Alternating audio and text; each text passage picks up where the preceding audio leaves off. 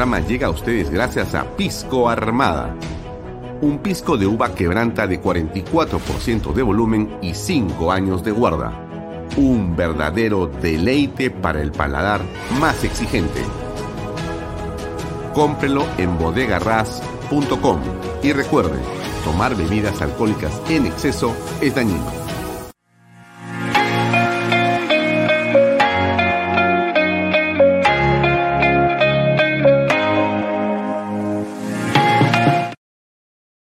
Coldwell Banker Realty Bienes Raíces. Para invertir o vender bienes raíces en Miami, Florida, Coldwell Banker. Coldwell Banker, la número uno hace 23 años en Estados Unidos y la número uno en Florida con más de 12 billones en ventas. Comuníquese con Jimena Prele al WhatsApp 001-305-904-0631. Coldwell Banker Realty, bienes raíces. Delop.pe Somos especialistas en transporte de carga regular. Transporte de concentrados de mineral. También transportamos material y residuos peligrosos. Y diseño y construcción en todo el Perú ubíquenos en nuestra web de lob.pe.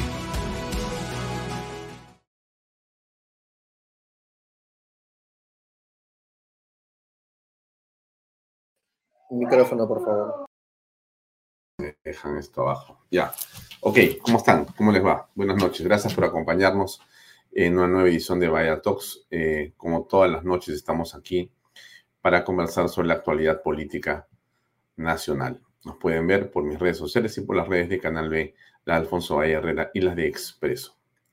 Em, hoy tenemos un programa que comenzó con la programación de Canal B em, muy temprano. Comenzamos repitiendo, como les había ofrecido yo a ustedes, em, lo que fue esta conferencia de prensa de empresarios unidos por el Perú, que nos sigue pareciendo que es un punto de inflexión del empresariado y que por lo tanto debería ser y debería estar de manera presente en la mente de todos nosotros. Por eso es que eh, la hemos repetido y la vamos a seguir repitiendo. Insisto, nadie nos lo ha pedido y tampoco nadie nos lo ha agradecido, pero yo no lo hago para que me lo agradezcan, yo lo hago por, por convicción.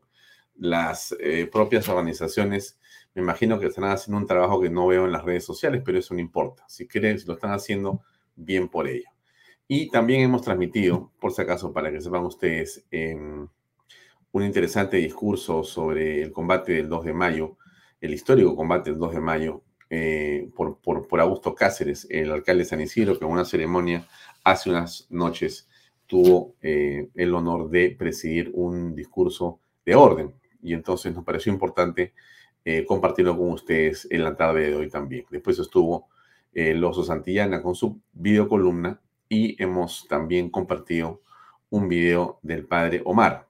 Ustedes conocen al padre Omar, han visto el video, es un video extenso de unos 16, eh, 10 minutos, perdón, y que él hace un planteamiento eh, que tiene que ver con una llamada de atención al presidente y al país sobre la política, que nos ha parecido muy oportuno eh, para poder, digamos, reflexionar.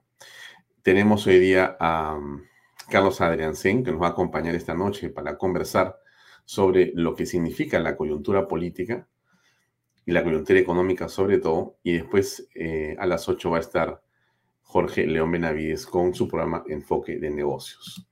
Eh, por supuesto, vamos a, comentar in extenso la coyuntura económica con em, Carlos Adriansen, que tiene varias cosas, ¿no? Porque no es simplemente em, un asunto que preocupa por lo que pasa con la inflación, ¿no?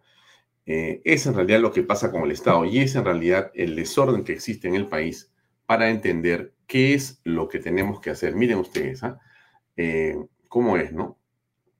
La minería, que ustedes saben, es una actividad central en el país y que aporta y que entrega, eh, digamos, ingentes cantidades de dinero para todo efecto, pero sobre todo y por encima de lo que nos provee es de recursos para poder eh, hacer hospitales, seguridad, eh, carreteras, eh, colegios, etcétera, ¿no? Pero qué poco se sabe o se entiende y cómo la gente eh, se confunde, ¿no? Y considera o no se da cuenta dónde está realmente la clave de lo que pasa con la minería. Por eso hemos querido compartir un video que nos enviaron hoy día y que nos parece muy útil que usted lo escuche, ¿ya? Eh, escuche usted este, este material, nos parece interesante, nos parece importante que usted le dé una oída y lo escuche. Dura cuánto? Un minuto 45. Las cosas buenas son mucho más en Internet cortitas. Acá se lo ponemos para que tenga usted una idea precisa de lo que pasa con los fondos y con el dinero que la minería entrega al final de cuentas como impuestos. Ahí va. ¿Te importa el Perú? ¿Sí? Para y escucha. Hoy, las regiones de nuestro país, tu país, tienen una oportunidad única. ¿Tú qué harías si te cae un dinerazo extra? Gráfica de lo que ha pagado la minería formal en impuestos al Estado en estos años.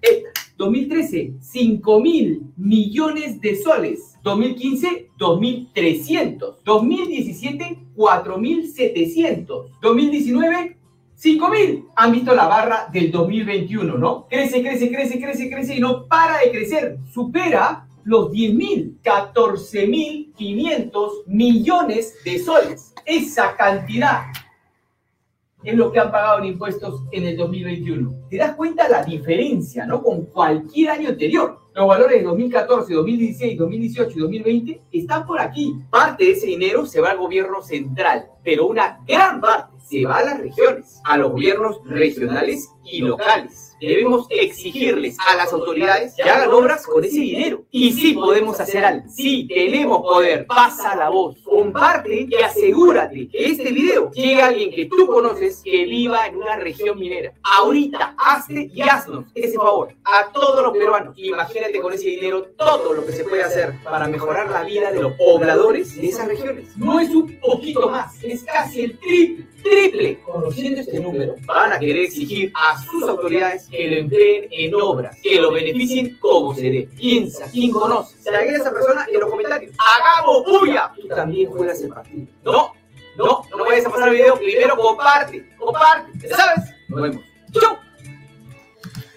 Entonces, ¿por qué me parece... La mejor manera de mejorar tus videos con música de Epidemic Sound. Descubre más de perdón, perdón, perdón. Ya, ¿por qué nos parece tan interesante mostrar este video y hablar de este video y qué es lo que se puede, digamos, sacar como lección de este video? Miren, em, claro, nos hubiera gustado que el video tuviera un detrás de cámaras, nos hubiera gustado que existiera más documentos sobre lo que el video habla, nos hubiera gustado muchas cosas más sobre eh, la información que está en el video. Pero ese contenido, ¿cómo está? Es potente e importante para que se entienda la trascendencia que tiene la minería. ¿Por qué le digo esto? Porque básicamente la izquierda, la izquierda radical y una buena parte de los desinformados viven precisamente de la desorientación que la gente debe tener sobre temas como este. Cuando a usted le digan que la minería así o que la minería asá, usted debería recordar este video porque este video es central para comprender por qué tenemos que defender la minería. Eso no quiere decir de ninguna manera que la minería pueda hacer en el Perú lo que le dé la gana. Eso no estoy diciendo. La minería en el Perú debería ser una tal que tenga un nivel de, digamos, transparencia, de respeto por el medio ambiente y de cuidado en general con las comunidades de una manera muy importante. Y de hecho, en el Perú, la nueva minería, donde está Cuajón, de las Bambas y tantas otras minas que no lo voy a decir esta noche, tiene los estándares más altos posiblemente del mundo. Los estándares medioambientales más altos del mundo. Eso es importante que lo sepamos. Nuestra minería es una minería de clase mundial, de exportación, que maneja estándares que puede usted tenerlos en cualquier país súper desarrollado del mundo. Pero esto no se sabe. No siempre la gente que debería informarlo lo informa bien. Pero eso no importa. Lo bueno es que este video nos envió una persona que sí sabe del tema mucho y que es Carlos Galvez, perdón, voy a poncharlo a Carlos Galvez, que ya parece productor de este programa, porque nos mandó el video, conversé con él hoy día. Y bueno, lo, lo, potente es el contenido, ¿no es cierto? Y él nos pone ahí, la izquierda siempre repite que la minería no paga impuestos y ya podemos ver que nos están mintiendo, obviamente. Así es, Carlos. Y así es, amigos. La izquierda básicamente miente. Miente y crea narrativas y relatos absolutamente irresponsables y falsos sobre la minería que entran en la mente, en el corazón y en la conciencia de mucha gente que no tiene cómo contrastar lo que la izquierda le dice. A través de los radios, de panfletos, de videos, de redes sociales, de programas de televisión, en charlas, comunidad por comunidad, caminan la sierra como ya quisiera alguien caminarla, pagados por ONGs. Y entonces les cuento porque en algún momento usted en una conversación en casa, con los hijos o donde sea, va a tocar estos temas. Recuerda este video, yo lo voy a poner en mis redes sociales también para poder eh, explicarlo, difundirlo. Claro, yo insisto que eh, me da pena que con tantas cosas buenas que tiene la minería, haya tan poca comunicación de la minería hacia todos los peruanos. Pero ese es un asunto que ya no hay que llorar sobre esa leche derramada, sino hay que mirar lo positivo. Este video es una cosa importante y ojalá que hayan más contenidos de este tipo que podamos aquí mismo seguir difundiendo. Bien. Eh, el día de hoy eh, hubo en el Congreso, como usted sabe muy bien, eh, varias cosas. La noticia más importante es esta, que Aníbal Torres va a ser interpelado por el Congreso el próximo jueves 12 de mayo. Está por 73 votos contra 42, cero abstenciones. el Congreso decidió que va a ir a interpelarlo y posiblemente a censurarlo. Creo que los días de Torres están ya básicamente contados después de la cantidad de cosas que ha dicho este señor y que no vale la pena ahondar más sobre el asunto.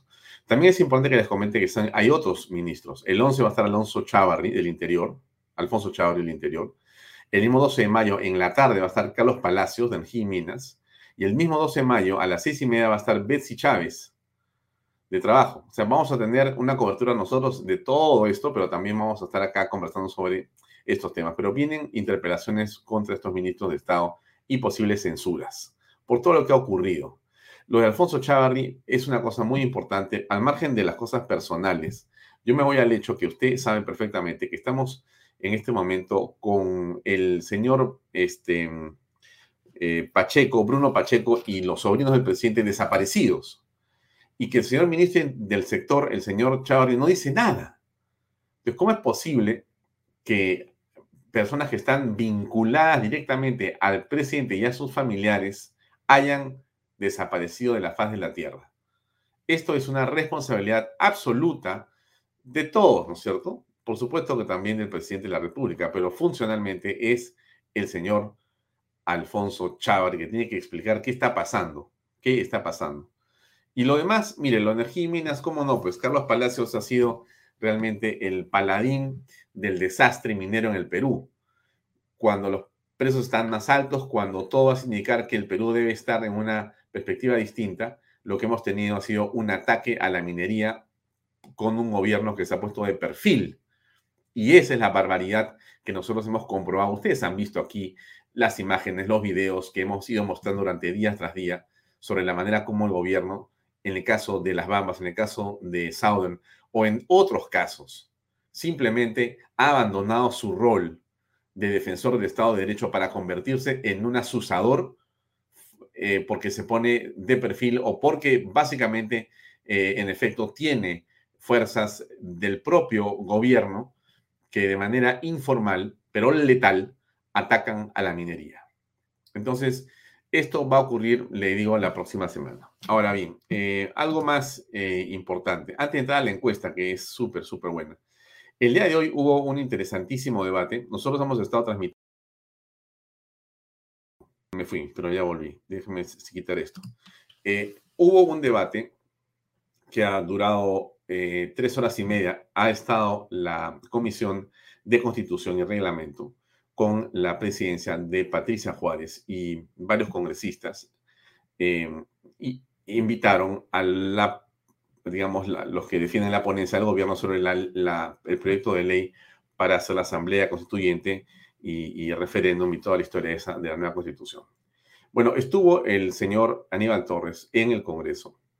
Eh, hizo una serie de explicaciones em, que en realidad a estas alturas, si se lo digo con sinceridad, eh, son risibles. Usted puede entrar en este momento a las redes sociales de Canal B o a las redes sociales de Alfonso Valle Herrera y, buscar hacia atrás el evento que comenzó creo que a las nueve y media de la mañana o, diez de la mañana. Eh, y puede ver usted mismo el debate y puede escuchar lo que dijo Aníbal Torres. En pocas palabras, Aníbal Torres dice que finalmente si, porque, si nadie quiere la, si nadie quiere eh, la Asamblea Constituyente, según lo que dicen las encuestas, ¿por qué la gente se asusta? ¿Por qué hay tanto nerviosismo? Esa es su, su lógica para incorporarla eh, dentro de una modificación constitucional y hacer toda esta barbaridad. Como, como nadie está preocupado, entonces, ¿por qué no? En fin, ese es su argumento eh, más importante. Y, dice un montón de cosas más, ¿no? Entre esas cosas, por supuesto, que mm, lo que quieren hacer ellos es eliminar los contratos ley, quieren eliminar los monopolios, quieren hacer una serie de cosas y que para eso es la, Asamblea Constituyente. O sea, no es para que el pueblo elija, sino para que se haga lo que ellos quieren. y eso se lo puso en blanco y negro Adriana Tudela, que tuvo una participación, creo que de cinco minutos, pero fue devastadora realmente. Muy, pero muy interesante lo que dijo Adriana No puedo poner todo acá porque se acabaría, se acabaría el programa. Pero pero hay una parte interesante que sí quiero poner, que es la del de, eh, congresista Wilson Soto. ¿Qué cosa dijo Wilson Soto? Entonces, lo que dice, la lógica que tiene este, el señor Aníbal Torres es muy interesante. Él dice, bueno, pero esto que eh, hemos puesto en este proyecto de ley que hemos traído aquí al Congreso, en realidad es un clamor, es un pedido, es una solicitud que sentimos que viene de todos los pueblos, porque hemos estado en eh, diferentes lugares del Perú haciendo estos eh, este, consejos ministros descentralizados y en cada lugar sentimos que la gente pues, nos pide, es un, es un grito que viene del fondo de la tierra, del Perú, profundo. Pero ¿cómo no lo vamos a escuchar? Tenemos que escuchar lo que dice el pueblo, es lo que dice el gran Aníbal Torres. Y entonces este, pide la palabra, porque le tocaba su turno, eh, Wilson Soto de Acción Popular. Y yo quiero ponerles este video que dura creo que cuatro minutos o cinco, pero lo escuchen porque él encima este, pide que se ponga un video. Y el video es muy interesante. Entonces, estos cuatro minutos y medio, pare la oreja, porque va a ser interesante que usted lo pueda escuchar. Aquí va el video, por favor. Muchas gracias, señora presidenta, por su intermedio. Quiero saludar también al señor Premier y a los congresistas miembros titulares de esta importante comisión. Eh, en principio, quiero señalar que el Premier va cambiando de posturas. Yo me acuerdo muy bien, el 2 de marzo del presente año señaló públicamente que no iban a presentar un proyecto de ley de una asamblea constituyente. Señora Presidenta, por su intermedio, yo quisiera preguntar al señor Premier, he escuchado que en los diferentes consejos de ministros descentralizados, los asistentes piden una asamblea constituyente y una nueva constitución, si eso es verdad. También, señora presidenta, se me puede permitir visualizar una parte de la entrevista al gobernador regional de Cusco en un canal de alcance nacional, por favor, por su intermedio. ¿Quién controló el acceso al auditorio, gobernador? Todo estaba a cargo de los organizadores básicamente son del PCM, ¿no? de la presidencia del Consejo de Ministros, el gobierno nacional. Este, nosotros como gobierno regional eh, simplemente articulamos, planteamos, prestamos logística para que esto se desarrolle, pero la organización en sí, en accesos, en manejo de escenario, en control de este, los oradores, etcétera, total y absolutamente en manos de la presidencia del Consejo de Ministros. Mira, yo mismo fui, este, digamos, me trataron de callar, de manipular mi, mi presentación este, cuando quería poner una agenda clara para que se pueda hablar, para que se pueda coordinar este, y que los ministros respondan a las demandas, porque ¿qué más todo el tiempo se hablaba de cierre del Congreso y de nueva constitución, pero los otros temas de agenda que a nosotros también nos parecen prioritarios, que han sido planteados por las mismas organizaciones sociales, obviamente debían darse más bien respuesta a esos temas. Correcto. Y cuando yo propongo eso, he sido igual este, un poco, eh, digamos, acallado por, la, por, la misma, por el mismo auditorio. ¿no? Por el mismo auditorio que, como usted dijo bien, PCM se ha encargado, PCM, y sí, cuando hablaba Guido Bellido, ¿no? Lo aplaudían y Aníbal Torres. Pero bueno. Bueno, señora presidenta, muchas gracias. Eh, de lo manifestado por el gobernador regional de Cusco, quien además es presidente de Asamblea Nacional de Gobiernos Regionales del Perú, se desprende que el ingreso a los consejos de ministros es manejado exclusivamente por la PCM. Y lógicamente dejan ingresar únicamente a los militantes del partido del gobierno, quienes van con una sola agenda o consigna y no precisamente pues recogen los verdaderos deseos de la población. Situaciones similares se presentan en los demás consejos de ministros realizados en otras regiones del país. Señora Presidenta, finalmente, las últimas encuestas nacionales dicen lo contrario a lo, manifestado, ya que un número muy reducido de peruanos considera que el tema de la Asamblea Constituyente sea prioritario. Usted, señor Premier, cree que los pedidos de los ciudadanos que ustedes hacen ingresar a los consejos de ministros reflejan la posición de todo el pueblo peruano? Muchas gracias, señora presidenta. Gracias, congresista.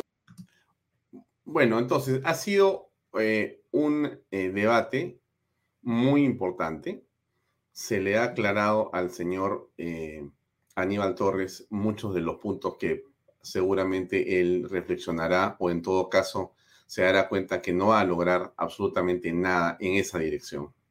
Lo que dice Wilson Soto es elementalmente sencillo. En realidad, las portátiles del gobierno son las que aparecen en varios medios como dando la sensación de que hay un clamor popular. Es parte de esta fantasía creada por el gobierno para apoderarse en el Perú del poder, para quedarse cambiando la Carta Magna y entronándose en el poder, vaya a saber Dios por cuántas décadas o vaya a saber Dios con qué fines. Eso es lo objetivo. Lo ha dicho el gobernador de Huancayo, pero también eh, lo hemos visto nosotros en diversos momentos en diferentes lugares. Ellos comienzan en Huancayo y comienzan corrigiendo eso. Y al final, en los últimos eh, mítines, que es lo que son esos consejos de ministros, ya no entra nadie. O sea, y cada vez hay menos gente, dicho sea de paso, pero ellos se encargan de armar una portátil para que parezca que hay personas que están pidiendo el cambio constitucional, cosa que es absolutamente falsa, pero siguen y siguen y siguen con ese San Benito, tratando de construir sobre su propio dicho. Y claro, utilizando el presupuesto del Estado, del Estado, para este fin político, que como ha dicho muy bien el señor Aníbal Torres, es una promesa de campaña. ¿De cuándo acá una promesa de campaña que tiene que ver con la abolición de la Carta Magna y la instauración de una Carta Magna a través de una asamblea constituyente que no tiene ni ton ni son, porque está eh, básicamente eh, propuesta para que sus integrantes sean digitados o nombrados prácticamente por el gobierno, de cuando acá eso tiene que ser financiado por todos los peruanos. Están ellos en una campaña nacional millonaria. Han hecho, por boca de Aníbal Torres, ocho consejos de ministros, ocho viajes de aviones pertrechos, miles de policías movilizados, miles de, eh, eh, eh, no sé cuánto, en decenas de, millones de se han gastado en hacer esta campaña para viajar por el Perú, con el cuento de la Asamblea Constituyente.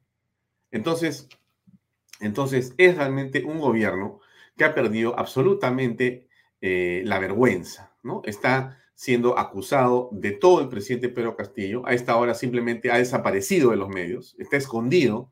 Lo más que logra hacer es hacer algún evento dentro del palacio o en un lugar cerrado donde no haya prensa, solo Canal 7. Es un hombre que parece una especie de fantasma errante en la política peruana, porque es un muerto en vida. Es una metáfora, por cierto, pero esa es la realidad de lo que vemos. Ahora, ¿qué va a ocurrir con este debate y en todo caso, qué va a ocurrir con la Comisión de Constitución? Y con este proyecto de ley. A ver, déjenme ponerles eh, un documento que es este que está acá, que ha eh, sumado Infórmate Perú. ¿Ya? ¿Qué cosa es lo que tiene acá? Es importante que se lo comente si no lo ven, y si, si no lo ven, yo se los voy a comentar.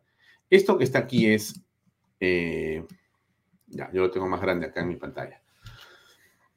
Esto es una proyección de votos dentro de la Comisión de Constitución que se necesita mayoría simple para poder ganar y convocar. O sea, si se gana acá, se va al pleno. Si se pierde acá, se archiva y ahí murió la flor. ¿Correcto? Muy bien. Entonces, aquí están los votos. Los verdes son los que estarían a favor y los rojos los que están en contra. Si usted cuenta, los verdes tiene a 1, 2, 3, 4, 5, 6 y 7 de Perú libre. O en todo caso, que aprueban eh, este tema. Y si usted cuenta los que están en rojo, va a contar los demás. 1, 2, 3, 4, 5, 6, 7, 8, 9, 10, 11, 12. Parece en realidad imposible lograr esa votación. Sobre todo porque en esta, en esta, este, inclusive, eh, recuento que yo pongo acá, el señor Wilson Soto Palacios aparece en verde, como si fuera a votar en favor, pero en realidad él, él, como ustedes han escuchado, está en contra. Creemos que va a votar en contra, obviamente, ¿no?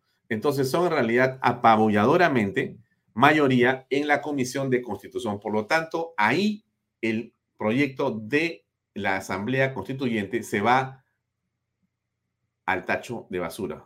En realidad se llama al archivo. O sea que no va a superar este primer filtro. Este primer filtro es la votación que se hace al interior de la Comisión de Constitución. Y como usted ve, no va a pasar. Está claramente eh, establecido los votos. Es imposible que Gladys Echaíz, Eduardo Salguana, Adriana Tudela, Alejandro Cabero, este, Patricia Juárez, Alejandro Aguinaga, Jorge Morante, Marta Moyano vayan a votar, Alejandro Muñante, vayan a votar, o José Elías, vayan a votar en, en favor. Además, lo han dicho, lo han dicho públicamente. O sea, esto que está aquí ya es eh, un eh, recuento de expresiones abiertas que se han, eh, digamos, manifestado. Entonces, ¿por qué le comento esto? Porque lo que va a ocurrir es el plan B. La pregunta es, ¿cuál es el plan B? Bueno, yo evidentemente no sé cuál es el plan B, me imagino cuál es el plan B, eh, pero no tengo claro qué va a ocurrir. Yo lo que les dije a ustedes aquí, y yo lo vuelvo a repetir acá con la misma franqueza que siempre hablamos, yo creo que el plan B que el señor eh, Vladimir Cerrón ha pensado podría tener que ver con actos de violencia. Eso lo tememos todos no podemos saber qué va a ocurrir, pero creemos que puede estar cerca de esa tentación de efectivamente eh, movilizar a esas portátiles que le han servido en cada lugar, cerrar vías de acceso, insisto, cerrar aeropuertos, cerrar puertos, tratar de cercar la ciudad de Lima, llegar al Congreso, crear eh, entonces una situación de descontrol y de protesta contra el Congreso bajo el pretexto de que el Congreso, como ha dicho que no, entonces el Perú se ha levantado contra el Congreso y hay que cerrarlo y incendiarlo. Eso creo yo que puede ser el esquema.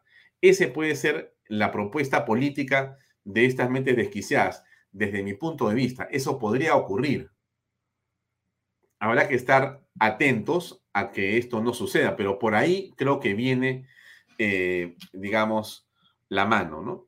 Ahora, frente a esto, ¿qué podemos hacer? Enseguida quiero hablar de la encuesta, pero antes de eso, ¿no? Este, miren, hay que organizarse, ¿no? Porque esto, déjenme decirle, ¿no? Más allá del asunto de, si te parece bien la asamblea o no, o el cambio constitucional, lo, hemos dicho aquí desde el principio, nos, queremos que los cambios de la Carta Magna son indispensables. O sea, hay que hacer cambios en la Carta Magna. De todas maneras, lo comentó aquí muchas personas, lo comentó eh, Carlos Hackanson, constitucionalista, lo ha comentado Antonio García Launde en su momento, ha estado acá Lucas Gersi para comentar el tema también. O sea, que a todos los que hemos, el señor este, eh, Sumar, eh, Oscar Sumar también lo ha dicho, cada vez que invitamos a un constitucionalista le preguntamos qué cambiaría y nos dicen lo que cambiaría. Y hay un montón de cosas en las que coincidimos plenamente, que hay que cambiar en la Carta Magna. Entonces, la Carta Magna no es un tema pétreo, no es que no la toques, no la toques. Eso es lo que dicen ellos. Y todo lo que dicen ellos, primero, ya está. Y todo lo que quieren cambiar, por último, se puede cambiar. Es más, existen en este momento una enorme eh, cantidad, no sé, deben ser como 8 o 10 eh, em, proyectos que están en la comisión para hacer cambios constitucionales, que este, em, el Senado de la República, que la reelección este, eh, de los congresistas, un montón de cosas que son cambios constitucionales que ya están, que ya están, digamos, esperando su turno para poder ser debatidos y meterlos como una modificación constitucional. Acuérdese usted que ya la Carta Magna ha sufrido 20 modificaciones. O sea, y es importante, esta Carta Magna, porque hay que dejarlo claro, y yo no voy a cansarme de repetirlo, esta Carta Magna no es la misma Carta Magna del 93, tiene 20 modificaciones constitucionales. No solamente eso, sino que eh, esos cambios han permitido adecuarla al tiempo presente. Y esa historia de que nace una este, eh, dictadura y que, pero no se olvide que esa Carta Magna, o sea, la actual Carta Magna nuestra, eh, vía un eh, referéndum, fue aprobada por el 54% de los peruanos. Esos peruanos que votaron no son menos peruanos que los actuales peruanos. O sea que no puede decir nadie que esa Carta Magna la voy a tirar a la basura, salvo, como sospechamos, que lo que quiere es hacer una carta magna a su voluntad para quedarse en el poder, que es lo que siempre hemos sostenido acá y sostenemos. Bien, ahora, dicho esto, em, había otra cosa que quería comentarles y es que el día sábado que viene hay una marcha importante. Yo insisto en las marchas porque la manera que uno tiene que enfrentarse a esta gente es haciendo política.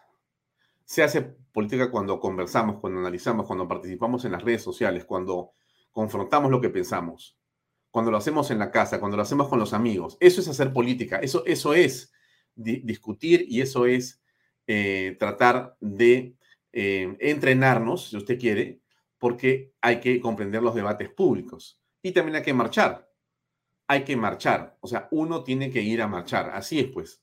O sea, lo que tenemos que entender es que quizás durante mucho tiempo hemos creído que la democracia eh, y las cosas iban, a funcionar simplemente porque la constitución era buena y porque pagábamos impuestos. No basta eso. Está claro que no basta pagar impuestos, no basta ser un buen ciudadano, no basta crear la familia, construir, emprender, trabajar, crear empresa, no basta eso se necesita hacer política, entrar a la política, y no en un partido necesariamente, bueno si tiene uno, bueno si le gusta, bueno si lo funda. Pero si no es así, hágalo de otra manera, pero hágalo. Lo que no puede hacer es ponerse de perfil, lo que no puede hacer es no tener una posición, y lo que no puede hacer es dejar de votar. Estamos en esta situación porque un grupo de peruanos irresponsables, déjenme decirlo así, es lo que yo pienso. Dijo el día que pasamos a la segunda vuelta, y que había que votar, dijo, voy a votar en blanco porque ninguno de los dos me parece bien. Bueno, a eso muchas gracias. Estamos así por ellos.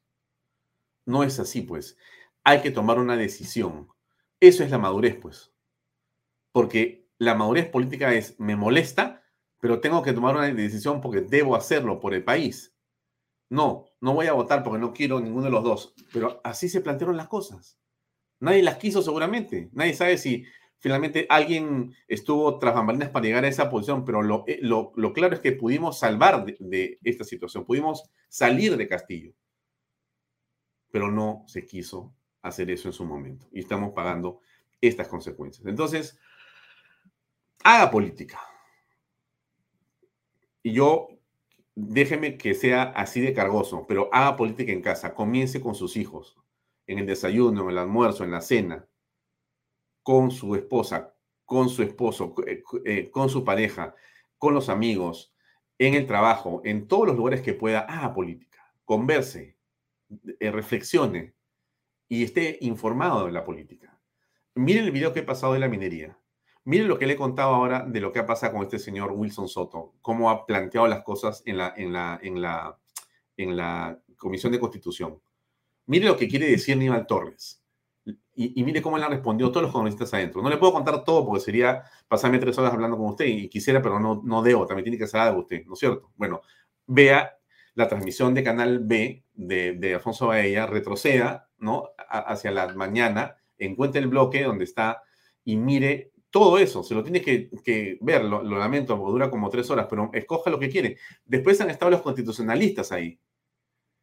O sea, después que han estado los congresistas, ha, estado, perdón, Aníbal Torres, estuvieron los congresistas y después estuvieron los constitucionalistas para dar su punto de vista. Muy interesante, porque te das cuenta claramente que esto es un zafarrancho. Que lo único que busca el presidente de la República es escaparse de Bruno Pacheco y los sobrinos, porque está hasta el cuello. Eso es todo lo que está pasando acá. Y eso, cuando tú lo aprietas, él se desespera. Y hay que apretarlo, porque todo lo que ocurre en este momento en el país es muy malo para la patria. Vamos a conversar con Carlos Adriancén. Pero miren, vamos a preguntarle a Carlos qué pasa con la inflación, qué pasa con lo que está ocurriendo, o sea, qué sucede cuando no hay una dirección, cuando todo está tan, eh, digamos, eh, complicado. ¿Quién paga pato acá? ¿Los ricos, como se dice? No, para nada. Aquí los perdedores de esta elección son los pobres. Los perdedores son los pobres del Perú, porque se han empobrecido con Pedro Castillo. Me comenta eh, Jorge León Benavides, que ha dirigido con un éxito extraordinario Expomina. Para que usted se imagine, o sea, Expomina ha tenido más gente que nunca en la historia de los ocho expominas pasados. ¿Usted puede creer eso? Que en esta crisis en la que estamos, la gente llenó los stands y la cantidad de gente que asistió fue el 30% más que en todas las anteriores eh, ediciones de Expomina. Y usted se imagina que eh, ese ambiente de negocios, ese ambiente de optimismo, eh, no es acaso aquello que tenemos que promover en el país permanentemente? Sí, ¿no es cierto? Bien. Ahora, Jorge León habla con alguien esta noche. Después de este programa, no se desenchufe de Canal B, eh, porque mire la entrevista que va a hacer Jorge eh, León Benavides a un representante eh, de las micro y pequeñas empresas en el Perú. Va a soltar una bomba esa persona. La bomba tiene que ver básicamente con el problema que tiene por las decisiones mal tomadas de Pedro Castillo. O sea, ¿a dónde lleva Pedro Castillo las cosas? Este, esta tira de irresponsables, porque eso es lo que son, una tira de irresponsables, traen este problema que al final de cuentas le revienta a las micro y pequeñas empresas que se han pulverizado, desaparecido en el país, como consecuencia de la tosudez, de la terquedad, de la, digamos, enfermedad de estas personas, de estar llevando al Perú hacia una situación eh, inconducente con planteamientos de asambleas constituyentes que a nadie le importan, a nadie le importan, y con un presidente que minuto a minuto se devalúa, se, se evanece, porque, bueno, como dicen todos, y lo voy a repetir, es un incapaz. Es cierto, Lucy, estamos a la deriva, pero hay un tema importante. Somos más los que somos capaces de corregir este barco a la deriva. Entonces, yo insisto en que muchas cosas que pasan en la vida de las personas, ustedes lo saben perfectamente, está aquí, está en la cabeza, está en tu corazón. ¿Por qué les digo esto? Porque esto se va a resolver, esto se va a arreglar. Yo sé que hay mucha gente que está muy preocupada y que no sabe ya qué hacer. Yo no tengo la varita mágica ni tengo lo que no tengo la idea de lo que cuándo va a ocurrir, pero sí sé que va a ocurrir. Sé que esto es inminente, no da para más. Pedro Castillo está con el agua a punto de pasarle a la nariz. Y eso básicamente son los presuntos delitos cometidos, las mentiras en las que ha incurrido de manera permanente y la situación de desgobierno en la que está manejando el país. No hay nada que hacer, no hay cómo se salve este gobierno. Ahora bien, les muestro eh, un toque, unos minutos, la, la encuesta. Me parece muy interesante porque creo que está ahí, ¿no es cierto? Sí. Ya, miren, déjenme cerrar un par de cositas para que no, para que pueda verla con calma. Ya, miren, este, esto lo ha publicado hace unas horas Ipsos. Eh, es a nivel nacional, pero es importante que la tengamos clara. Miren lo que pasa abajo en noviembre del 21 y arriba en abril del 22. Noviembre del 21, sí confía, la pregunta es, ¿confía o no confía en el presidente Castillo? Sí confiaba 37, no confiaba 58, pero en abril los que confiaban son menos 23 y los que no confían suben a 73%. Eso es en realidad una situación en extremo grave, porque lo que estamos viendo es que con respecto al presidente de la República, nadie quiere saber nada. Y sigo y subo para mirar la siguiente pregunta. En general, ¿siente que el gobierno de Pedro Castillo está yendo por el rumbo correcto o por el rumbo equivocado? Correcto. 21%. Equivocado, 73%. Todavía hay uno de cinco peruanos más o menos que cree que estamos bien. No sé quiénes serán. Me da pena eso y hay 73% que piensa que estamos equivocados. No sé, ¿usted quiere comentar algo en las redes sociales sobre si está eh, equivocado o no está equivocado como las cosas están marchando en el país? Yo me imagino que va a pensar, bueno, como los que todos en este programa, ¿no? Que en realidad el presidente está de cabeza, súper equivocado. Liderazgo de Pedro Castillo. ¿Cómo calificaría al presidente Pedro Castillo en cuanto al liderazgo? había 33% que le parecía que tiene liderazgo y que 64 no tiene liderazgo en el mes de octubre. En abril, 20 piensan que sí y 76 piensan que no. O sea, este hombre se está derrumbando. A ver, a ver, a ver. A él no lo derrumba la constitución. A él no lo derrumba Keiko Fujimori. A él no lo derrumba el partido aprista. A él no lo derrumba la guerra con Ucrania o con Croacia, como decía el presidente. Rusia y Croacia. No, a él lo derrumba la corrupción. A él lo derrumba la mentira. A Pedro Castillo lo está derrumbando Vladimir Cerrón y sus ideas trasnochadas, porque la gente no quiere eso. La gente en el Perú quiere trabajar. La gente en el Perú quiere mayoritariamente trabajar, vivir feliz y sabe perfectamente que no es a través de una carta magna que se va a lograr eso. Me quedan unos minutos más. Conflictos sociales. En las últimas semanas se vive un incremento de conflictos sociales que está produciendo bloqueos de carreteras y de actividades empresariales. ¿Quién le parece que debe ser el principal encargado de solucionar estos problemas? 63%, el presidente de la República. 13%, el ministro del sector afectado. 8%. El primer ministro, 7%. El gobernador regional, 3%. La policía y la Fuerza Armada, 2%. La empresa afectada. Ya, ahora yo le pregunto aquí, ¿usted ha leído en una parte que acá dice Congreso de la República? ¿Usted ha leído que los problemas de los bloqueos de carreteras y los conflictos sociales y el caos en la actividad económica lo tiene que arreglar el Congreso? No, ¿no es cierto? Ya, entonces yo le digo, cuando el presidente dice esto es culpa de la constitución, esto que pasa es culpa del Congreso obstruccionista, esto es culpa de los que no ganaron las elecciones. Lo que está haciendo es tomándonos el pelo, eso es, otra vez.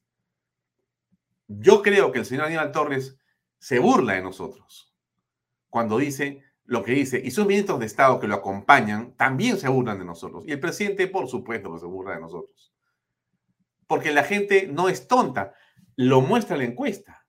La encuesta dice el que es el responsable es el presidente de la República en primer lugar, el ministro, el, primer ministro, el gobernador, la policía, la empresa afectada en todo caso. ¿Dónde está la constitución? ¿Dónde está el Congreso? ¿Dónde están los que ganaron las elecciones? Eso es importante que usted lo tenga presente, señora, señor. Aquí el presidente de la República y el señor primer ministro están tratando, como sea, de construir una narrativa, de construir un guion para clavarnos una asamblea constituyente que nadie en el Perú realmente cree que es lo que nos va a sacar este problema. Con relación a los conflictos sociales, ¿con qué afirmación está usted más de acuerdo? El gobierno no está manejando bien los conflictos, 52%. El gobierno no resuelve, sino incentiva los conflictos, 29%. El gobierno está manejando adecuadamente los conflictos, 14%. Bueno, claro, yo, yo estoy en el número 29%, ¿no? O sea, yo creo que el gobierno no resuelve, sino incentiva. Por supuesto que incentiva. O sea, ¿por qué? Porque cuando tú no demuestras autoridad, obviamente dejas que la gente entre, pues, y haga lo que le da la gana, por supuesto. Situación política. Detención de familiares de Pedro Castillo. Recientemente se dictó orden de detención a los sobrinos del presidente Castillo al respecto. ¿Con qué afirmación está usted más de acuerdo? Si estoy de acuerdo con que la orden de detención creo que los sobrinos cometieron actos de corrupción. O sea, 58% creen que efectivamente está bien que se les detenga. No está de acuerdo, 30%. De acuerdo. Aspectos a priorizar. Esto los ha vuelto locos a, varios, ¿no es cierto? ¿Por qué? Bueno, usted tiene ahí la respuesta. ¿Cuáles son los aspectos más importantes durante el presente año? ¿Cuáles son los que debe priorizar el presidente de la República? Ahí está. Más claro, imposible. La lucha contra la delincuencia, 53%. Lucha contra la corrupción, 52%. Empleo, 42%. Reducción de la pobreza, 31. Inflación, 29. Beneficios para trabajadores formales, 21. Retorno pleno y seguro a clases presenciales, 16. Lucha contra el COVID, 14. La informalidad, 10. La Asamblea Constituyente, 8. En abril, enero, miren, pasamos de octubre, cada vez va bajando. ¿Por qué? Porque lo que usted a ver, yo percibo, hablo con mucha gente todo el día, de diversos, digamos, espacios sociales. Y obviamente la gente tiene en la primera palabra que te dicen trabajo, deudas, pagos. Y a nadie se le puede ocurrir en la cabeza que pensar que una asamblea constituyente va a arreglar algo, porque después de los pagos tienes en tu mente la inseguridad que vivimos, todos. Usted, donde sea que está, usted sabe que han asaltado a alguien, que asaltan a alguien, que le han quitado o su celular, o su casa, o su carro, lo que sea. En fin, ya no puedo hablar más porque me tengo que ir. Eh, entiendo que es hora de la entrevista. Ya está conectado con nosotros nuestro invitado, así que nos vamos a ver a Carlos Adriansen. Adelante.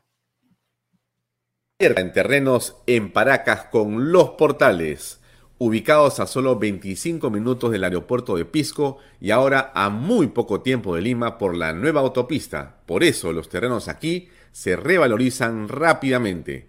Regístrese y aproveche las ofertas online. PBM Plus, proteínas, vitaminas y minerales. Y ahora también con HMB, recuerde, vainilla y chocolate. No olvide que el ejercicio favorece su sistema inmune y que una buena alimentación es su mejor defensa. Compre PBM en boticas y farmacias a nivel nacional. Para más información, visite la web pbmplus.p y sígalos en Facebook y en Instagram. Delop, especialistas en transporte de carga regular, transporte de concentrado de mineral, también transportan material y residuos peligrosos y diseño y construcción en todo el Perú. Entra a la página web delop.pe. Pisco puro armada, pisco de uva quebranta de 44% de volumen y 5 años de guarda. Un verdadero deleite para el paladar más exigente. Pisco Puro Armada, cómprelo en bodegarras.com. Y no se olvide que tomar bebidas alcohólicas en exceso es dañino.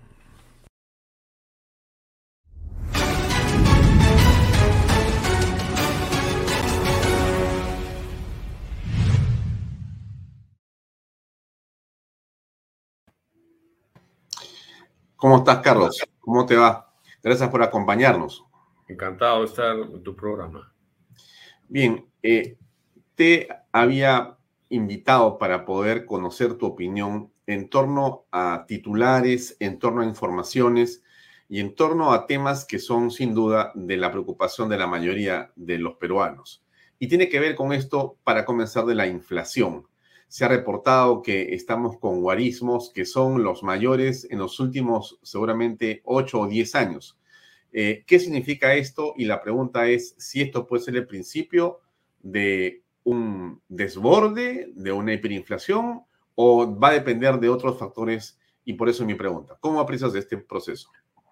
Lo primero que quiero decirte es que no veo una hiperinflación como una amenaza concreta, al menos dentro de este directorio del Banco Central de Reserva y menos dentro de esta constitución. Tendrían que darse cambios institucionales muy serios. ¿Y por qué lo digo? Porque si algo explica el comportamiento anual de la inflación en la actualidad, incluso este 8.6% que acabamos de recibir del mes pasado, 8.6% anual, tiene una variable que va de la manito como un hermanito en el tiempo, y es el ritmo de crecimiento de la liquidez. En eso, Milton Friedman tenía razón. Donde, los, donde emergen los detalles en todo tiempo y lugar también, es que los precios no tienen un comportamiento heterogéneo y hay un lapso en el cual esta correlación se da. Si usted quiere eh, seguir el día a día del crecimiento monetario anual con la inflación, no va a encontrar mayor correlación. Pero si lo hace con un rezago, digamos un rezago de 18 meses, la correlación es escandalosa, son como dos variables hermanas. Es decir, toma un tiempo en el que el encendido de la maquinita se refleje en precios. Y esto es lo que está pasando hoy día. Hace 18 meses teníamos un ritmo de liberación de liquidez de las sociedades de depósitos cercano al 50%. ¿Se acuerda de Reactiva Perú y todos los préstamos que daban? Bueno, esa plata que daba en el aire toma su tiempo en llegar. Y si miramos, por ejemplo, el comportamiento de los precios al por mayor, el precio de los alimentos y combustibles, esto es mucho más que Ucrania. También hubo eh, combustible en el ambiente, ambiente perdón, para que la la chispa eh, haga el fuego que hoy día estamos viviendo. La gente hoy día está sufriendo no solamente esta inflación de casi nueve puntos, que no es inocua, señor Rey, es muy seria, porque no es solo que le resta poder de compra a las familias, sino que desprestigia la plaza.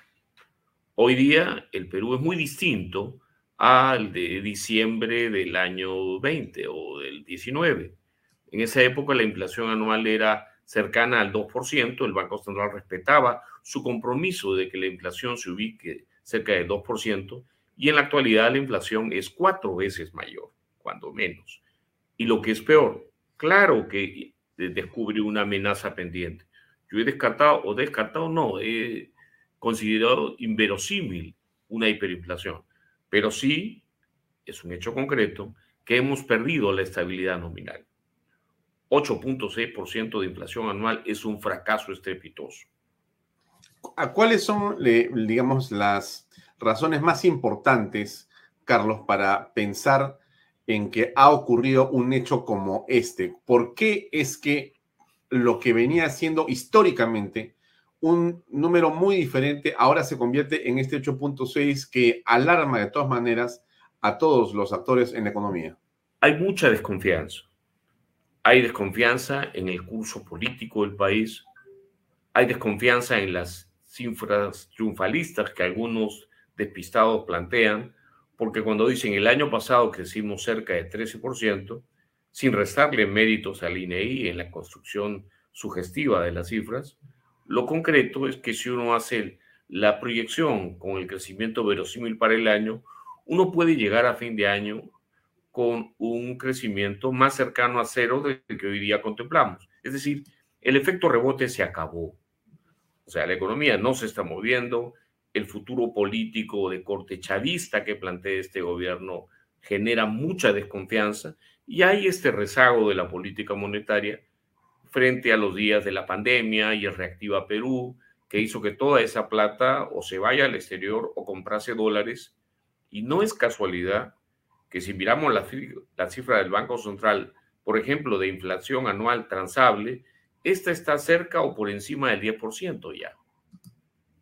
Es decir, hay muchísima desconfianza y a pesar de los esfuerzos del Banco Central, que ha vuelto a contraer la liquidez para tratar de volver a su meta de 2%, el ruido que genera el gobierno y el ruido del exterior no ayudan. Hacen que la, la, inflación se tome su tiempo en bajar y golpee a la gente más pobre de este país. Ese cuadro eh, está elaborado por nosotros, pero tiene la fuente del INEI y básicamente lo que hace es enmarcar eh, cuál ha sido la inflación año por año desde el 2013, casi los últimos 10 años. Y ahí tienes tú la cifra de 8.62 a la que tú te referías, que es la última que conocemos y que prende las alarmas. Esta inflación, eh, Carlos, en los términos más sencillos, la gente que escucha y que de repente vive o eh, de un emprendimiento o de un sueldo que no es grande eh, y que son, digamos, personas que tienen un presupuesto hecho para el mes y tienen gastos determinados que están en este momento súper apretados. ¿Qué significa ese 8.62%? ¿Qué debería hacer la persona común y corriente? No hay que sacarse un doctorado en economía para anticipar que esto no va a quebrarse de un momento a otro. Es decir, la inflación ha perdido la brújula por completo. Y esto es responsabilidad del Banco Central de Reserva quien en los meses venideros deberá persistir en una política monetaria impopular pero responsable. La gente debe respaldar a su Banco Central a pesar de los errores de los, días de Reactiva Perú, porque siempre hay que pensar que fue una gran tontera soltar demanda cuando se trababa la oferta con regulaciones sanitarias ilusas y contraproducentes. No ha ayudado a esta foto que eh, en la línea de izquierda de Vizcarra, Sagasti y ahora Castillo sea la misma que ha generado cuadros inflacionarios severos en Argentina o en Venezuela. Acá, sin embargo, hay una resistencia y la resistencia le da un banco central que en este momento eh, está cuidando que el total de soles que hay en la economía no generen un despegue de la inflación. Por lo tanto, la, la, madre familia no va a poder evitar que la inflación suba por unos meses más, pero sí le conviene saber que si se toma el Banco Central o se quiebra la Constitución, ese cuadro va a seguir la misma senda de la inflación en Argentina o en Venezuela, para desgracia del pueblo. Hay un detalle adicional. Este fenómeno tiene una asociación con los cuatro millones de pobres adicionales que ya nos dejó la pandemia, sin considerar Ucrania, sin considerar el dólar. Y más inflación va a generar andanadas de pobreza en el país. Y para esto no hay que ser gran atarama para predecirlo. Sagasti y Vizcarra fueron desastrosos, por más que simpáticos. Y Castillo viene siendo desastroso y ese es el problema. Tú me dices, ¿viene hiperinflación? Yo te digo, no, no creo. Pero si logran salirse con la suya, la hiperinflación para los gobiernos chavistas es como eh, la camiseta crema para el glorioso club universitario de deportes. ¿Qué va a ocurrir cuando la expectativa eh, señala que vamos a crecer 0% en inversión? ¿Qué significa esto? Significa que nos estamos volviendo más pobres, porque recordemos, la inflación peruana colapsó en el gobierno de Humala. Y como crecíamos, no nos dábamos cuenta, bajábamos de crecer 8% con Alan, a 2% con, con Humala al final de su régimen. Luego viene la mediocridad que ha seguido hasta el día de hoy. Y en ese contexto, el flujo promedio de formación de capital, de inversión en el Perú, ha transitado casi a la mitad, según cifras del Banco Mundial, el flujo de inversión por persona. ¿Qué significa eso? Una economía que tiene una capacidad productiva mucho menor, una economía menos dinámica y una economía mucho más pobre. Y enfatizo, mucho más pobre. Lo que vamos a ver es pobreza, más pobreza.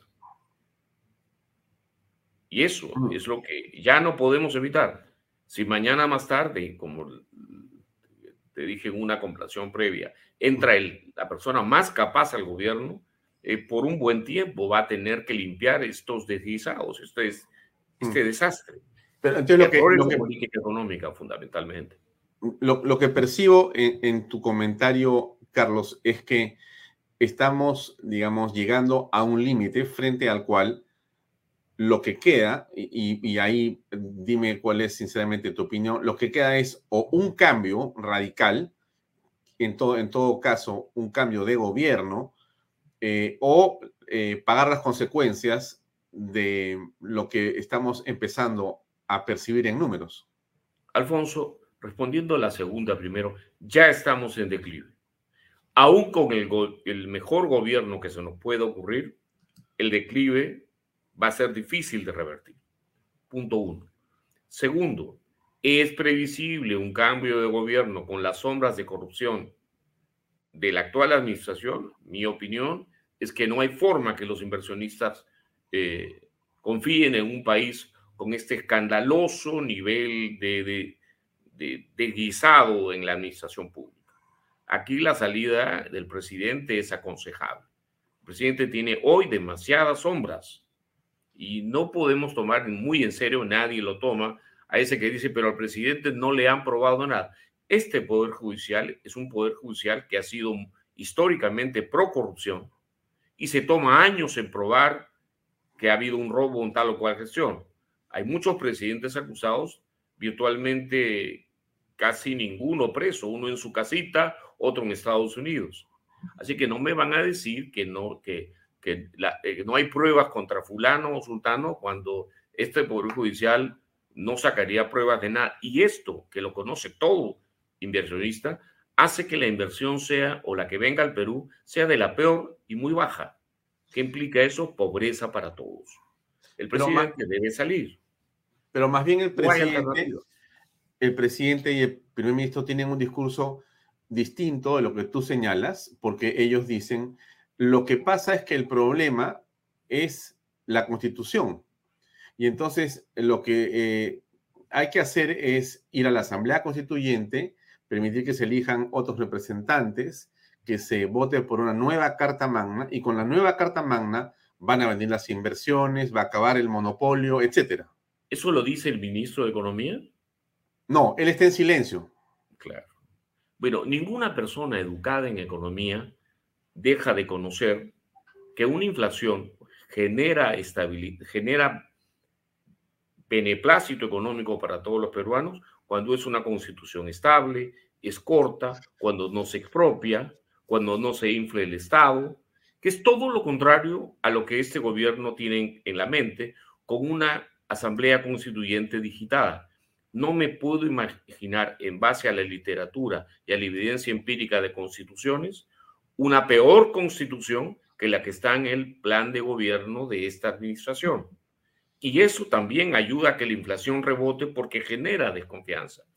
El señor eh, Castillo eh, parece haber leído todo lo que conocemos sobre los efectos económicos de las constituciones y particularmente todo aquello que enerva la corrupción burocrática, todo aquello que deprime la inversión. Y eso es lo que quiere aplicar. No es culpa del señor Castillo que no tiene la menor idea de temas técnicos, pero lo concreto es que esta constitución no va a dar más empleo, no va a controlar los precios, no va a reducir la corrupción. Y aquí la culpa la tenemos, sí, los peruanos, porque tenemos la obligación de ser ciudadanos y conocer algo de economía, como para que sepamos que con la constitución no se controlan precios, que si alguien nos dice eso nos está viendo la cara de tontos, que una constitución que influye el Estado y debilita instituciones genera más corrupción burocrática, genera totalitarismo, genera pobreza. Y esto es algo que ya está interiorizando los mercados locales en una tasa de inflación que se ha desbocado, que es como un aviso, estamos perdiendo la carta de presentación de buen manejo fundamental, y esa es una inflación de 2%. La hemos pulverizado con ese 8% y el gráfico que has presentado me libera de cualquier comentario adicional. Pero si pongo gráficos de inflación al por mayor alrededor de 15%, inflación de alimentos por encima de 12%, con una tendencia que estaría en la parte más alta de tu gráfico, eh, notaríamos que este, estamos en problemas ya. Y lo del el crecimiento a 13% es un rebote que ya se acabó. Si crecemos pero, el, presidente, a fin de año vamos a cero.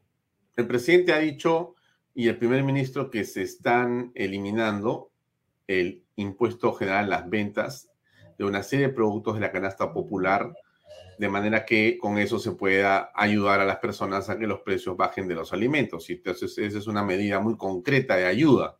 ¿Cómo lo ves? A ver, yo siempre voy a estar a favor de toda perforación tributaria o de que alguien deje de pagar impuestos en un país donde el grueso de los fondos públicos están siendo administrados con niveles récords de corrupción burocrática y de ineficacia. Así que si el señor Torres, creo que así se llama, ese que es admirador de Hitler, dice que esa medida la va a aplicar, primero yo no le creo. Recién ayer tuvieron un reglamento para que una exoneración entre en funcionamiento. Y si eso pasa en buena hora, pero la inflación va a seguir su curso por algunos meses más, y si cometemos la desgracia de suicidarnos e ingresar a una asamblea constituyente donde los constituyentes son elegidos por el gobernante, ya eso es la locura, ni en Cuba. Mm. Entonces, como todo pueblo, tendremos la suerte que nos merecemos, o el Perú tendrá la suerte que se merece, para ser preciso. Aquí los ciudadanos tienen que entender lo que está pasando. Y este quiebre inflacionario no es algo casual. Tampoco tiene ese banco central de los años 70 y 80 y desastroso, pero puede convertirse porque lo van a querer avasallar. Ahora, eh, Carlos, vamos a ver, en el imaginario, hagamos un poquito de ficción, a ver si, si encontramos una línea interesante para, para que los eh, que nos escuchan eh, vean una pizca de esperanza en esta conversación que por momentos, eh, como es la realidad, no parece tan agradable. Entonces, esta es la, idea que te doy. En el supuesto que no conocemos, pero en el supuesto que el gobierno sea otro en los siguientes días, correcto, por alguna razón mágica ocurra un cambio en el Perú. Cumplimiento de la ley. ¿Qué cosa es lo que, o sea, demoraría mucho que las cosas se puedan recomponer? A ver, tenemos años invirtiendo por debajo. A pesar de extraordinarios precios, que Dios quiera persistan extraordinarios precios externos, eh, va a tomar tiempo que la inversión vuelva a confiar en el país y vengan proyectos de inversión que toman su propio tiempo de maduración es algo así como el emblema, es como levantar el emblema y reconstruirlo cuando ha sido chamuscado, convertir una burocracia que no combate la corrupción en una que combate la corrupción, convertir una burocracia que no provee el bien público más importante, el orden público, que permite que se incendien minas y toda actividad productiva. Eso va a implicar una cierta limpieza de cuadros para transitar hacia un país donde el policía protege a la señora, donde el fiscal acusa y no, y no como en otros países, por no decir este, no acusa ni casos flagrantes. Todo eso toma meses. Recordemos que el deguisado, por ejemplo, del gobierno de Izquierda Unida y el APRA, le robó la mitad de los años 90 al Perú, porque la mitad de los años 90 tuvo que ajustar el desastre. Bueno, hoy hay un desastre en marcha y es, sería totalmente engañoso creer que el que llegue puede ser peor es difícil. No hay forma que el que llegas va a ser peor. Así fue la reencarnación de Hugo Chávez. Porque esto es un cúmulo de desaciertos económicos e institucionales. Por lo tanto, si la ley cumple y se sigue el curso constitucional y se reemplaza a un presidente que tiene sombras tremendas, eso va a ser tomado como una buena señal. Pero eso va a hacer que mañana comenzamos a crecer si hemos estado quemando nuestra propia casa. Ahora hay que limpiar la casa y eso toma tiempo. Reconstruirla toma tiempo. Convencer a los demás que vengan a nuestra casa a invertir y hacer negocios, toma tiempo.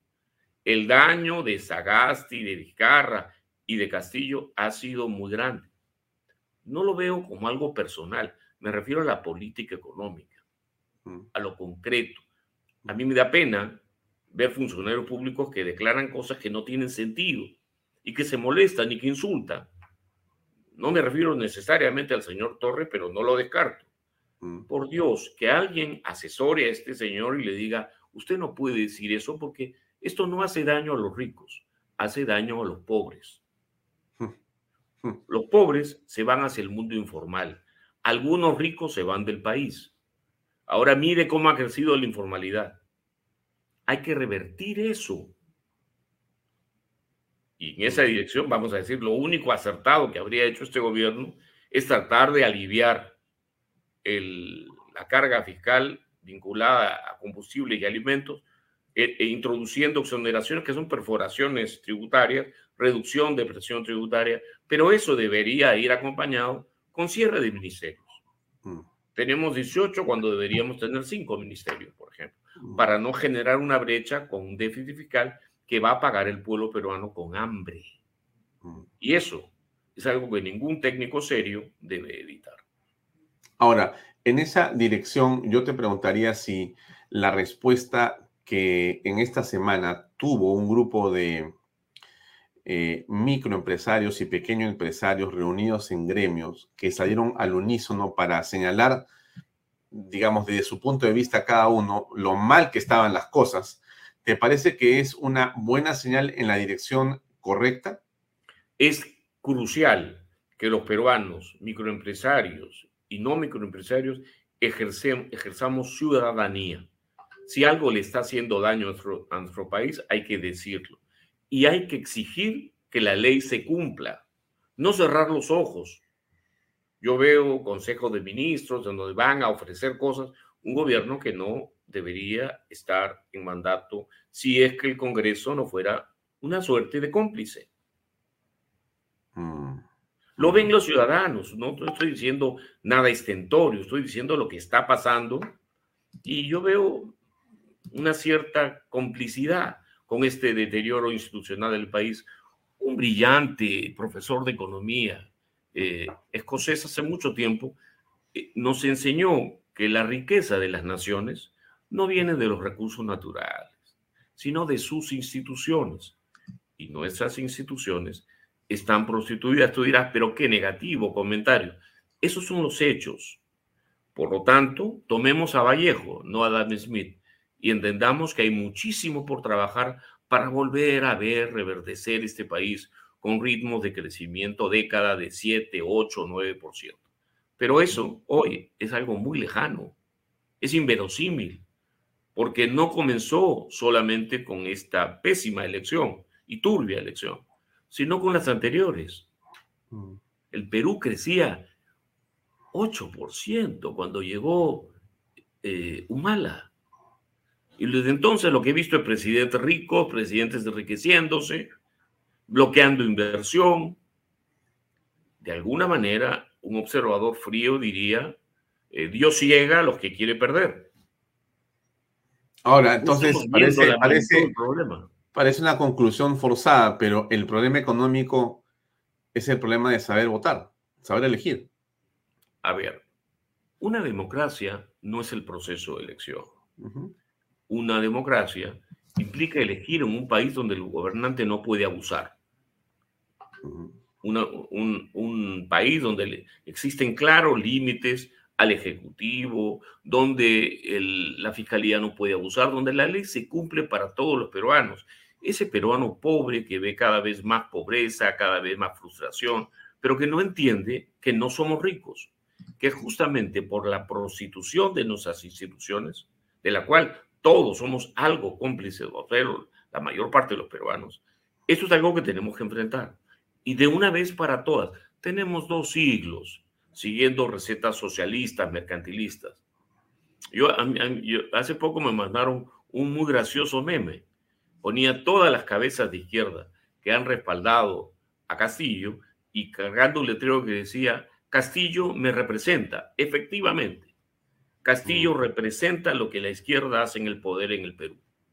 Lo ha puesto en el poder, lo mantiene en el poder y no tiene mucha clara distancia. A mí me encantaría ver una izquierda como la finlandesa, que respeta la libertad de su pueblo, que respeta su actividad, su emprendimiento. Esa izquierda, que respeta libertades políticas y económicas, es la que no tenemos. Tenemos una izquierda merca, socialistona, populista, que quiere una constitución a su medida que va a traer hambre. Y los ciudadanos tenemos la obligación de saber esto. Que no nos cuenten que los porcinos vuelan. Hmm. Ahora, para ir cerrando, Carlos, y siempre agradeciéndote por tu tiempo para Vaya Talks y conversar con el público que nos pregunta por ti, para que nos puedas dar un poco de estas clases de, economía. Eh, bueno, ¿qué debe hacer en este momento una persona que ve esta situación de incertidumbre? ¿Qué, qué, debe hacer con su economía? Es difícil la pregunta porque eh, es muy amplia en el sentido de que hay muchas cosas y muchos grupos de tipos de familia y personas, pero la gente dice, ¿compro o no compro? Cambio dólares, me quedo en soles. La eh, situación ¿Qué, hago? ¿Qué hago? La situación es crítica. Si usted quiere obviar el panorama político y ver cómo van detrás de Juan o de María o de tal sector y decir, no van a venir por mí, van a venir por usted, mediano, pequeño y grande. En segundo lugar, en medio, incluso en medio del declive económico del país, existen actividades de negocios que pueden favorecer a usted, a su familia. Usted debe pagar impuestos, debe darse cuenta que con una inflación de 8%, el tipo de cambio se va a mover y por lo tanto, si se va a endeudar, no se endeude en dólares. Y si va a ahorrar, ahorre en dólares. De hecho, la preferencia por circulante en el Perú hoy está explosionando y la dolarización también ha subido. Por lo tanto, entendamos, aquí lo ideal sería tener un gobernante honesto y capaz, que respete el ordenamiento constitucional, cosa que hoy día no parece, no, no es el caso. Ya con lo que vemos en televisión, lo correcto sería una renuncia, lamentablemente para el señor Castillo, expuesto a un poder judicial que va a ser una pachamanca con él. Pero así es, e, es, este es el mundo en el cual, a pesar de que FONAFE, yo no conozco al alcalde de Lima, dice que los servidores públicos pueden tener un sueldo y una dieta, a pesar de esa resolución, que no he visto, pero me la han comentado, a él este jurado nacional de elecciones lo destituye. No lo deja ni inaugurar su obra de la Javier Prado. En este contexto, mm. eh, todo el mundo que me ha dicho, ¿qué puedo hacer? Va, todo el mundo va a medir eh, o va a abordar pan para mayo.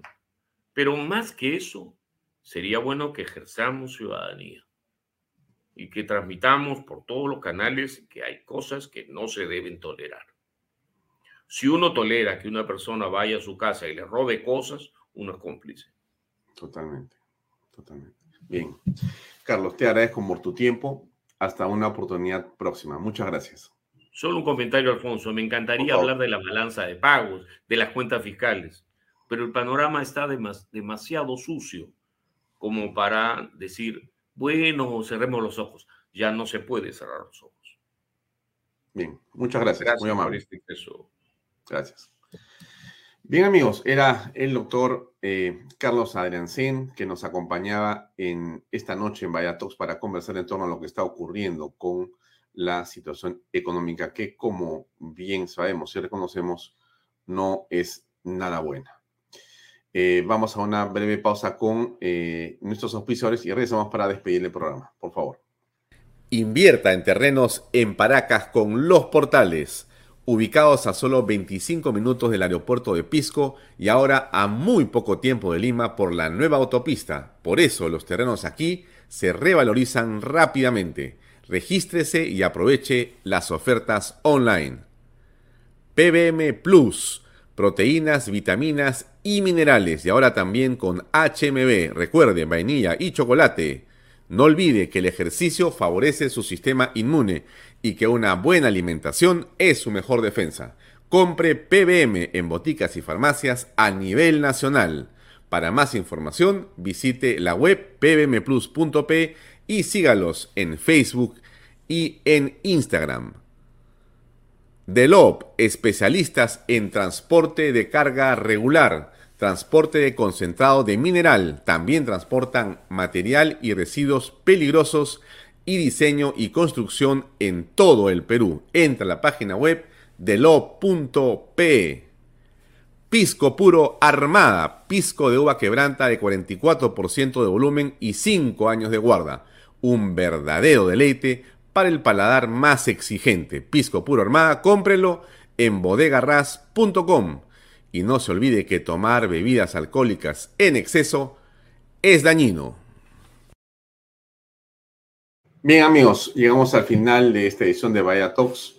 Eh, hoy se conmemora en el mundo entero la libertad de expresión, que es uno de los derechos más importantes que tenemos todas las personas y que, por cierto, el periodismo ejerce y trata de poner siempre por delante para informar. Qué complicada la labor del periodismo, más en las circunstancias que conocemos en el país y qué importante que usted siempre busque informarse correctamente y en las fuentes o con las fuentes que son aquellas que le permiten a usted conocer no solamente los hechos, que hoy día, como todos sabemos, está básicamente a la distancia de un clic, sino que intente comprender lo que significan esos hechos. Y acá siempre en Canal B estaremos en esa línea a su entera disposición. Eso es todo por esta noche. Gracias por estar con nosotros. Mañana continuamos con más en Vaya Buenas noches. Permiso. Este programa llega a ustedes gracias a Pisco Armada. Un pisco de uva quebranta de 44% de volumen y 5 años de guarda. Un verdadero deleite para el paladar más exigente. Cómprelo en bodegarras.com y recuerde, tomar bebidas alcohólicas en exceso es dañino.